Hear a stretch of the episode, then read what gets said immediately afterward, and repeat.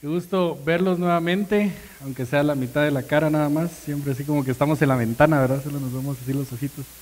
Pero siempre es de mucho ánimo verles, compartir con ustedes aquí en nuestra bodega, aunque sea ahora un número más reducido de nosotros.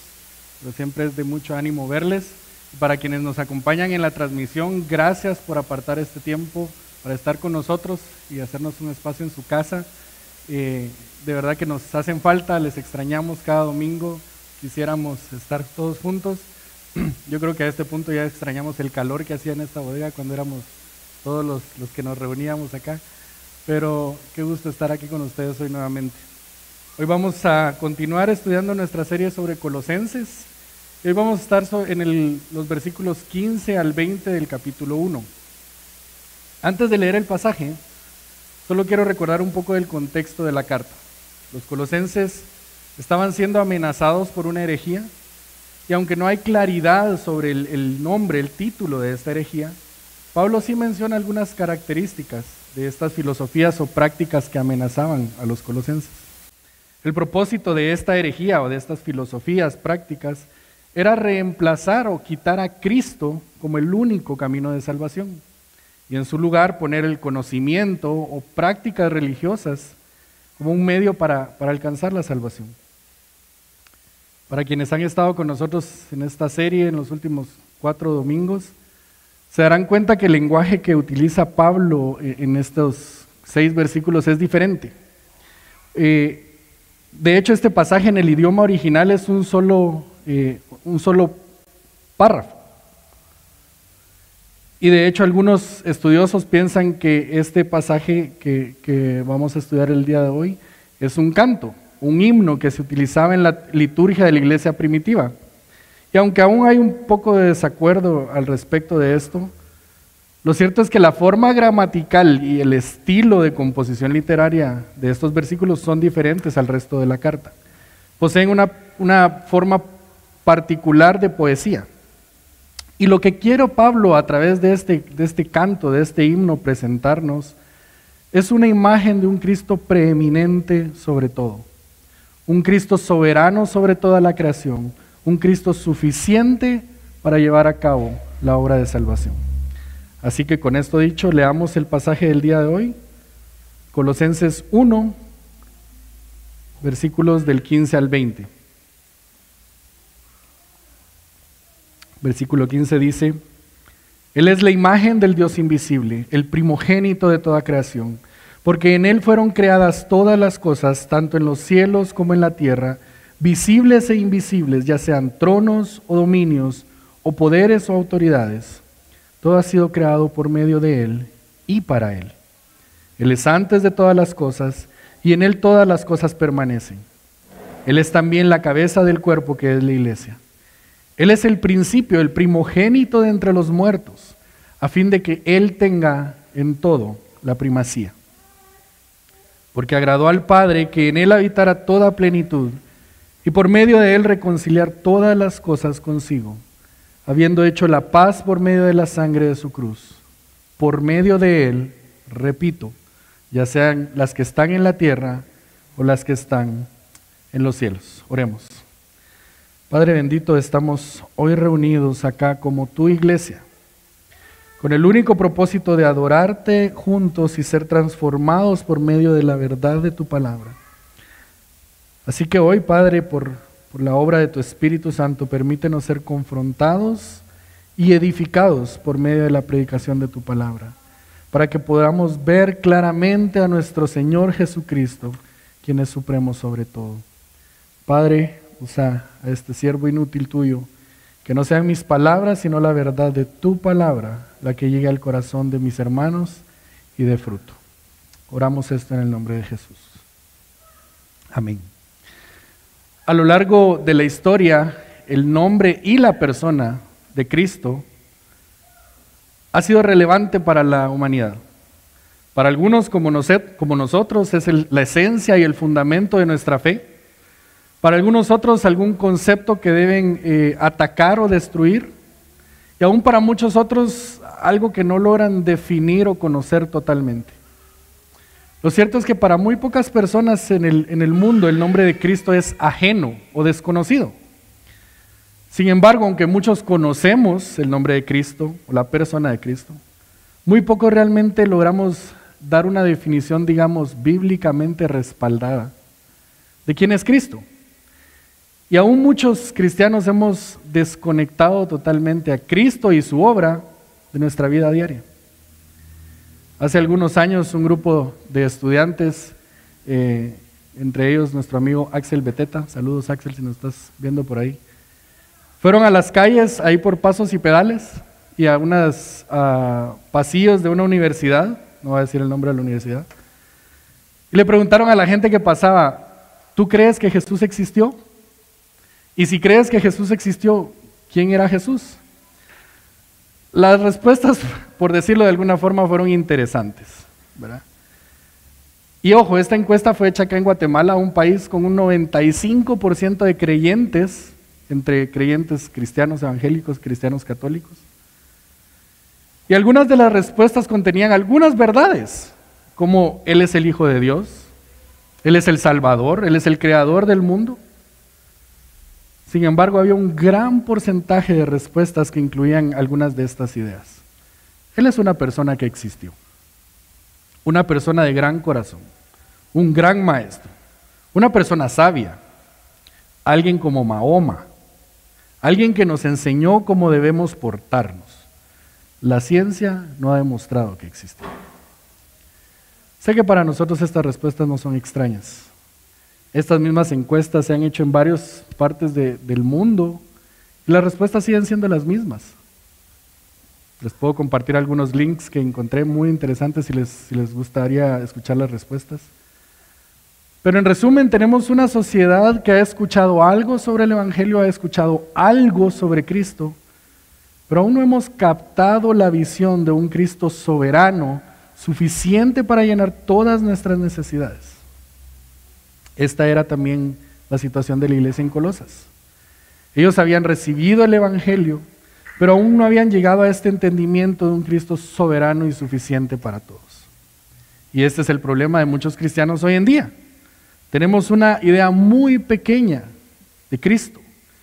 Y por eso, al igual que los colosenses, Necesitamos seguir buscando experiencias espirituales novedosas, necesitamos nuevas revelaciones, necesitamos programas que nos ayuden a dejar de pecar, cinco pasos para alcanzar el éxito.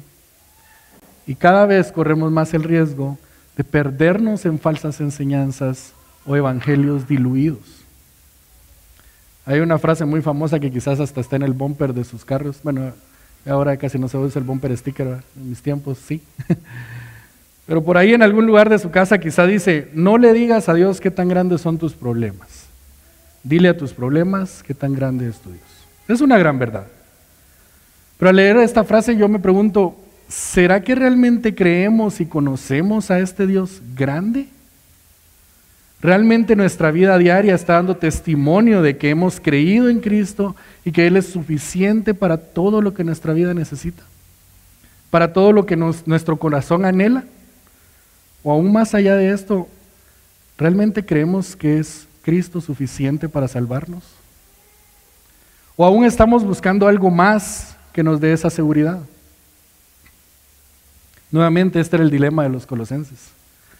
Así que Pablo les escribe esta carta para recordar y afirmar el mensaje que ellos ya habían escuchado.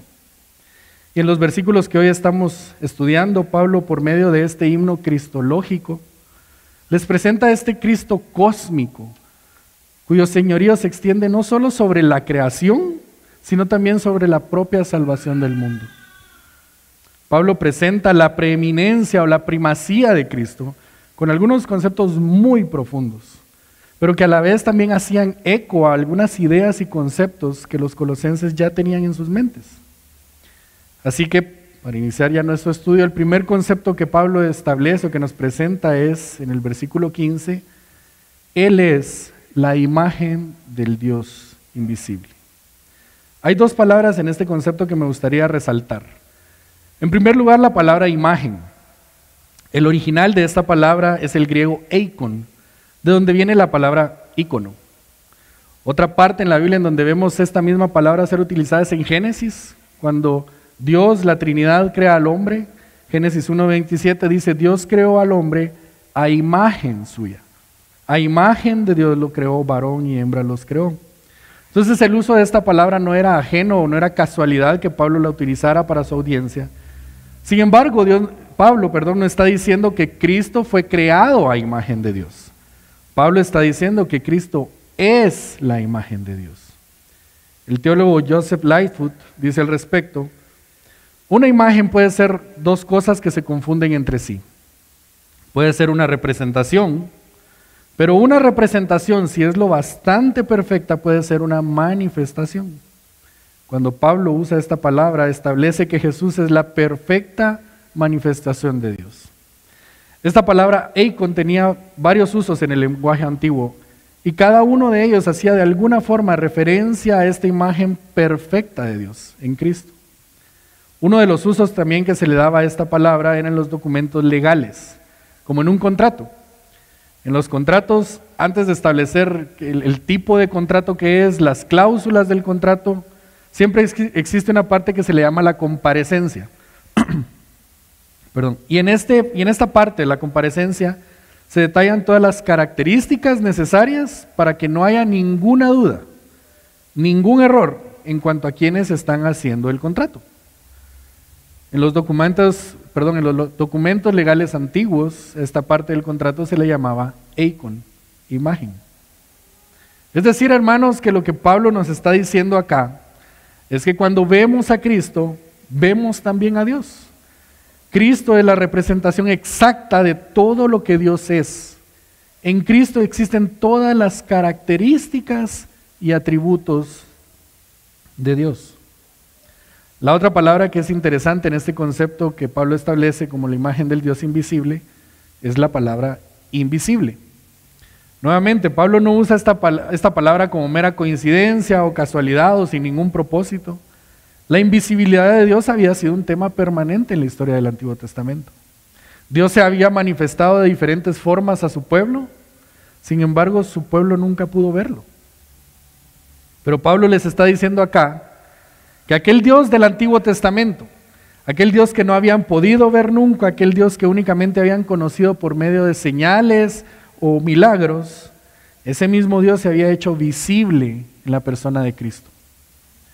Cuando vemos a Cristo, podemos ver aquellas características y atributos únicos de Dios, de tal forma que no hay duda de que cuando vemos a Cristo, vemos a Dios. Juan Calvino dice, en Cristo, Dios nos muestra su justicia, bondad, sabiduría, poder, en pocas palabras, todo su ser. Jesús mismo afirmó esto en Juan 14, 9, cuando él está tratando de consolar a sus discípulos porque su muerte se acercaba. Y Felipe dice, le dice a Jesús, muéstranos al Padre. Jesús le contesta, tanto tiempo he estado con ustedes y todavía no me conocen. Felipe el que me ha visto a mí, ha visto al Padre. Este es el primer concepto. Cristo es la, Él es la imagen del Dios invisible. El segundo concepto que Pablo presenta es que Cristo es el primogénito de toda la creación. En el mismo versículo 15 termina diciendo, Él es la imagen del Dios invisible, el primogénito de toda la creación. Y en primer lugar, hermanos, quiero aclarar que este concepto ha sido mal utilizado o aprovechado por muchos para negar la divinidad de Cristo. Siendo que si él, es, el primogénito de la creación, significa que entonces Él fue, al igual que tú y yo, creado. Y por lo tanto, no es Dios. Esto no es lo que Pablo está diciendo acá. De hecho, una simple vista a otra versión de la Biblia nos puede aclarar esta idea. La versión NTV, el mismo versículo dice, Él ya existía antes de que las cosas fueran creadas y es supremo sobre toda la creación. Y aunque generalmente usamos el término primogénito para referirnos al primer hijo nacido, este no es el sentido que Pablo está usando acá en este versículo. Aunque sí implica que Cristo es el primero en un sentido cronológico, Él ya existía, no significa que Cristo fue el primero en nacer o el primer creado. Y esto se confirma cuando vemos el uso que se le da a la palabra nuevamente en la historia del Antiguo Testamento. En este contexto del Antiguo Testamento, la palabra primogénito se usa para denotar posición o rango. El primogénito era el que recibía la herencia, la autoridad sobre los demás hermanos. Matthew Henry en su comentario bíblico dice, al aplicar estos títulos a Jesucristo, Hijo de Dios, deducimos que Él, como primogénito, le incumbe la anterioridad, prioridad de existencia, la trascendencia de naturaleza y sobre todo el imperio y la heredad absoluta de todas las criaturas. Y estas ideas se confirman con lo que Pablo sigue diciendo en este pasaje, en los versículos 16 y 17. Porque en Él fueron creadas todas las cosas, tanto en los cielos como en la tierra, visibles e invisibles, ya sean tronos o dominios o poderes o autoridades. Todo ha sido creado por medio de Él y para Él.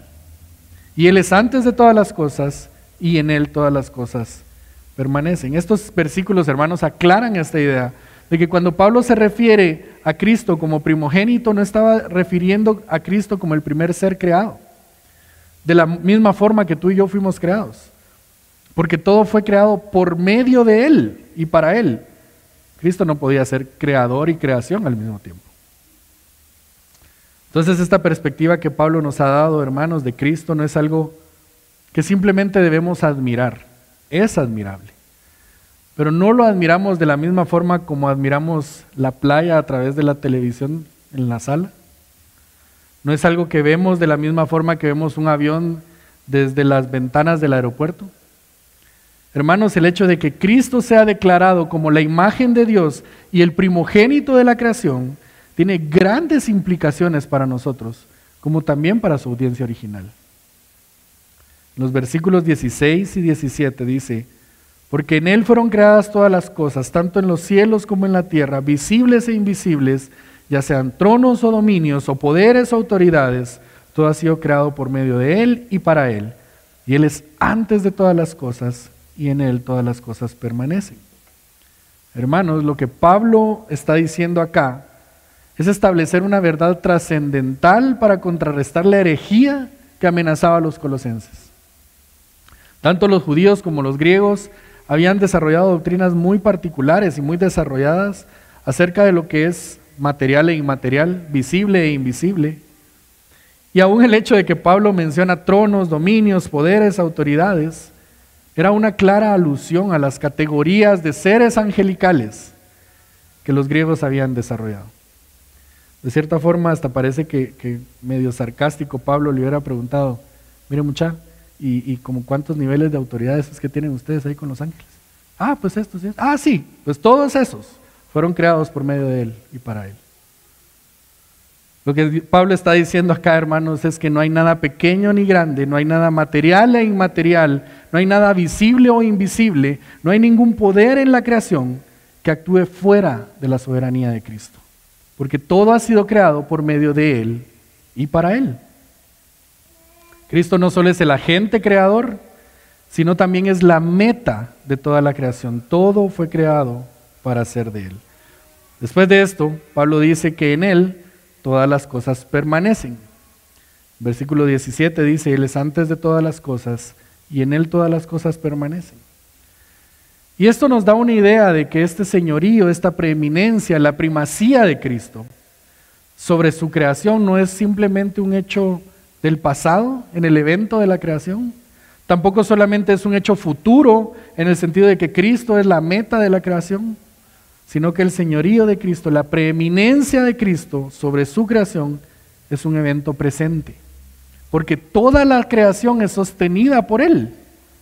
De una forma muy práctica, hermanos, todas las leyes que mantienen unido al universo, la ley de la gravedad, la primera, segunda, tercera ley de Newton, las leyes de la termodinámica, todas estas, y aún las que no conocemos, son sostenidas y ordenadas por aquel que es la imagen de Dios y el primogénito de la creación.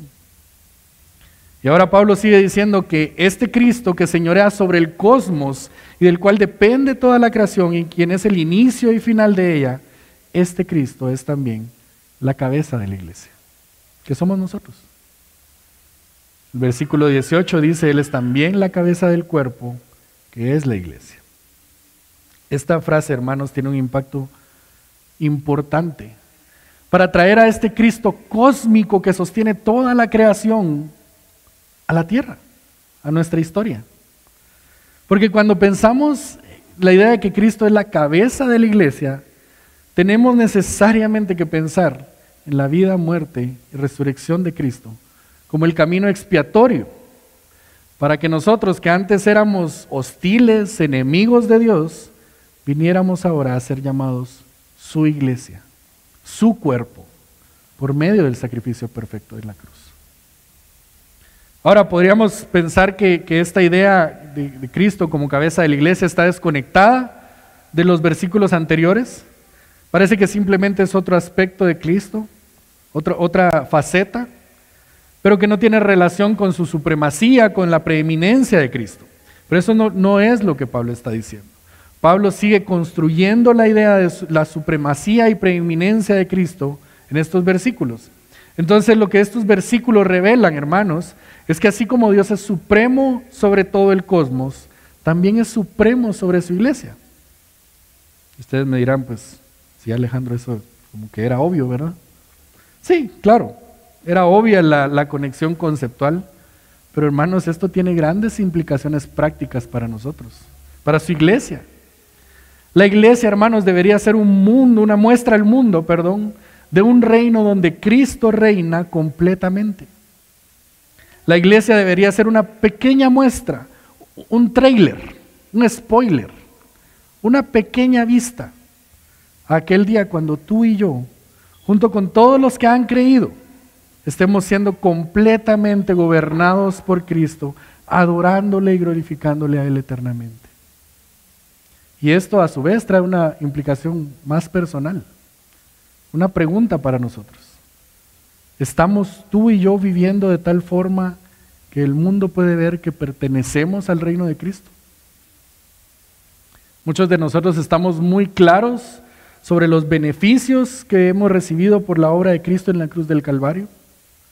Hemos sido perdonados de nuestros pecados, hemos sido declarados justos ante el Padre, se nos da, ha dado esperanza de vida.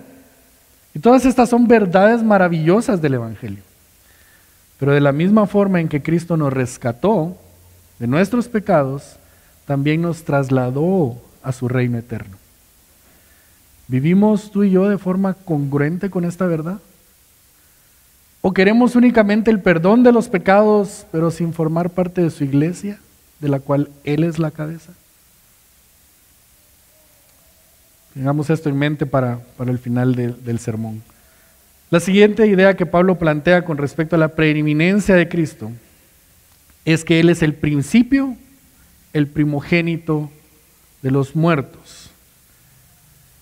Hermanos, este bello himno que Pablo nos dejó en su carta ha hecho un viaje cósmico, desde la creación hasta la restauración de todas las cosas.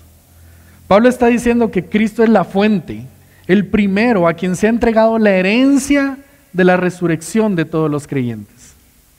Cristo es el primero de cualquier tipo de vida y es el primero de la nueva vida que nos ha prometido. David Garland en su comentario también a los colosenses dice, en lugar de ver la resurrección como un único suceso a gran escala al final de los tiempos, como creían muchos judíos, Pablo creía que Dios presentó la inauguración de la era venidera, la era de la resurrección, en medio de la era presente, para que el poder de la nueva era pudiera ser desatado sobre el mundo mientras todavía había tiempo de que éste fuera salvado. Hermano David abrió otra dimensión en nuestra conversación, una dimensión que muchos llaman escatología. Pero no tengan pena, hermanos, no vamos a hablar hoy de escatología, no vamos a entrar a esa dimensión hoy. Para quienes les gusta el tema y se quedaron medio picados con este comentario, les invito a inscribirse a Instituto Reforma. Ahí hay un pastor barbudo que le gusta hablar bastante de este tema y yo sé que, que lo pueden aprovechar muy bien. La resurrección de Cristo, hermanos, no solo logró el perdón de nuestros pecados, no solo logró la reconciliación de su pueblo con el Padre, no solo logró darnos esperanza para una vida futura, pero hermanos, la resurrección de Cristo tenía también un propósito mayor, un propósito cósmico. Pablo nos acaba de enseñar que Cristo es el inicio y es el fin de todo. Él es el alfa y el omega. Él es la vida verdadera en, en que permanece la vida. Él es la cabeza de su iglesia y Él es el primogénito entre la resurrección. Y todo esto, hermanos, tiene un fin mayor. El fin de todo esto es que en todo Él tenga toda la primacía. Este es el propósito más grande. La vida, muerte y resurrección de Cristo forman parte de esta meta. Que Cristo sea supremo sobre todo. Voy a repetir esto, hermanos. La vida, muerte y resurrección de Cristo forman parte de esta meta. Que Cristo sea supremo sobre todo. Pablo inició esta poesía, este himno, estableciendo que Cristo es la imagen de Dios. El Dios que en un tiempo fue invisible, que ahora se había revelado en la persona de Cristo. Y ahora en el versículo 19, Pablo nos dice que Cristo no solo es la imagen de Dios, pero que en él, en él habita toda la plenitud de Dios. Versículo 19 dice, porque agradó al Padre que en Él habitara toda la plenitud. Cuando hablamos de Cristo, estamos hablando de la segunda persona de la Trinidad encarnada en un cuerpo totalmente humano. Entonces, hermanos, lo que este versículo está diciendo es que en la humanidad de Cristo habitaba toda la divinidad del Hijo de Dios. Cristo es totalmente hombre, totalmente Dios. La plenitud de Dios no está distribuida en otros poderes divinos, en los ángeles. La plenitud de Dios no está en un lugar, no está en un templo. La plenitud de Dios está única y totalmente en la persona de Cristo. Cristo es la imagen de Dios, es decir, que en Él se encuentran las características y atributos y en Él habita toda la plenitud de Dios. Es decir, que Él es la manifestación completa, la encarnación perfecta. Todo lo que Dios es está en Cristo, porque Cristo es Dios. Hermanos, este Cristo cósmico que es soberano sobre todo, quien es el primero en todo, en quien habita toda la plenitud de Dios, descendió del cielo, vivió como uno de nosotros, murió colgado en un madero, descendió a las profundidades de la tierra y resucitó al tercer día, venciendo a la muerte y el pecado, con un propósito, reconciliar a toda la creación con el Padre. Esto es lo que dice nuestro último versículo de hoy, Dice, y por medio de él reconciliar todas las cosas consigo, habiendo hecho la paz por medio de la sangre de su cruz, por medio de él, repito, ya sean las que están en la tierra o las que están en los cielos. Es interesante, hermanos, que Pablo menciona acá que la obra de reconciliación de, que Cristo ha llevado a cabo no se limita únicamente a la humanidad, sino que se extiende a todas las cosas. Esto nos lleva necesariamente, hermanos, a suponer que los efectos de la caída y el pecado no solo afectaron a Adán y Eva y a toda su descendencia, afectaron a todas las cosas, a toda la creación y no solo lo que nosotros podemos ver acá en la tierra, sino también a todo lo que está en el cielo. Dios creó todas las cosas por medio de Él, por medio de Cristo, y al final reconciliará todas las cosas por medio de él. Nuevamente David Garland, en su comentario a los colosenses, dice, la muerte de un desconocido judío sobre un desangelado cerro en un olvidado rincón del imperio romano no atrajo la atención de los historiadores del tiempo. Y sin embargo fue el acontecimiento que reconcilia el cielo con la tierra. Hermanos, pensemos por unos segundos en esta idea. La reconciliación de todas las cosas únicamente fue posible por medio de un acto violento, por medio del derramamiento de sangre, por medio de la vergüenza de un madero, por medio de la humillación de una persona. Pero hermanos, esto es, esta es la noticia maravillosa del Evangelio. Esa persona que fue violentada, que fue lastimada, que fue avergonzada y que fue humillada, no fue nadie más que aquel que es la imagen del Dios invisible, el primogénito de la creación, la cabeza de la iglesia, el primogénito de la resurrección. Cristo mismo fue quien entregó su vida para salvarnos a ti y a mí. Hermanos, no necesitamos nada más. Cristo ha hecho la obra completa. Los colosenses habían escuchado las buenas noticias del Evangelio, pero aún no habían entendido que Cristo es suficiente. Pensaban que para lograr esa salvación debían de agregar otras cosas, otros ritos, otras reglas, otro conocimiento, y que entonces al lograr cumplir con esas reglas y tener ese conocimiento, entonces iban a, lograr llegar a Dios. Pero la historia del, del verdadero evangelio, hermanos, es todo lo contrario. Nosotros no podemos llegar a Dios. Tampoco los colosenses podían llegar a Dios, ni por conocimiento, ni por ritos. Nada de su creación era capaz de llegar a Él. Así que Él, tomando forma de hombre, vino a nosotros. El Hijo, la segunda persona de la Trinidad, quien existía desde el principio, por quien fueron hechas todas las cosas, en quien habitó toda la plenitud de la divinidad, tomó en sus hombros un madero, caminó hasta el Calvario, fue crucificado y sepultado para reconciliarnos a ti y a mí con el Padre. Esta es la verdad más grande que podemos conocer. Ahora ustedes me pueden preguntar, bueno, Alejandro, yo, yo entiendo lo que tú estás diciendo, pero ¿y esto qué significa para mí? ¿Qué significa para el día de mañana que voy de camino al trabajo? ¿Qué significa para el día de mañana que voy camino para la U? ¿Qué hago con esta información que nos acabas de dar? Bueno, hermanos, en primer lugar les quiero aconsejar el libro del pastor Justin Burkholder que se llama Quiero cambiar. Olvídate de todo lo que hemos hablado hoy, compra el libro, léelo. Son bromas. Lo que sí es cierto es que Justin en el capítulo 4 de su libro aborda el tema de la santidad. Después de unas páginas de reflexión sobre lo que es la santidad, él nos da tres consejos para buscar la santidad. Sí, yo sé, parece que ya no salimos del tema, ya la preeminencia de Cristo ya se quedó allá, ahora vamos a hablar del libro. No, no es, así, hermano. Tengan paciencia. Justin Espilas para regresarnos al tema. De los tres consejos que, él nos da en este libro, quiero solo compartirles uno y con esto terminar.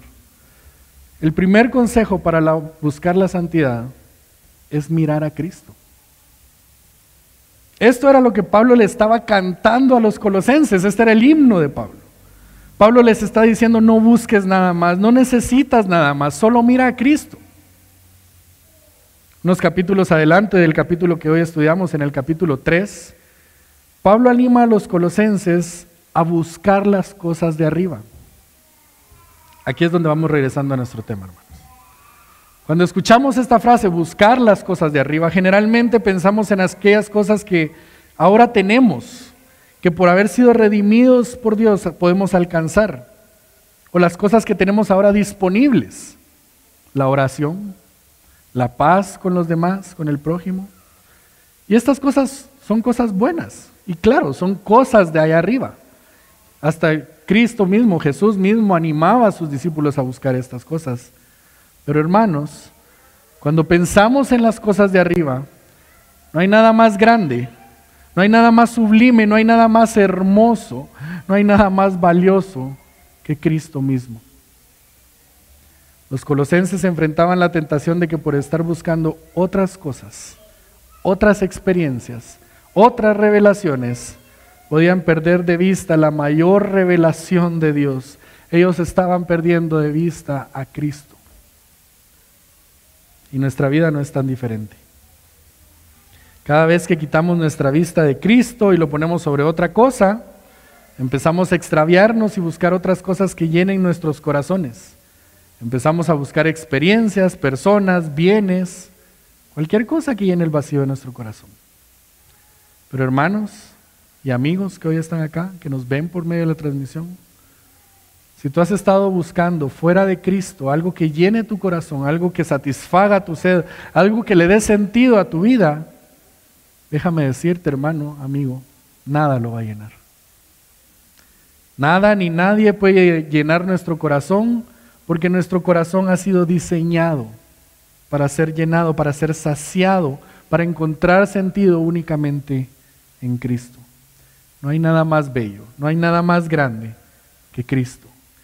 Él es la imagen de Dios, Él es el primogénito, Él es la cabeza, Él es quien reconcilia a su creación con el Padre.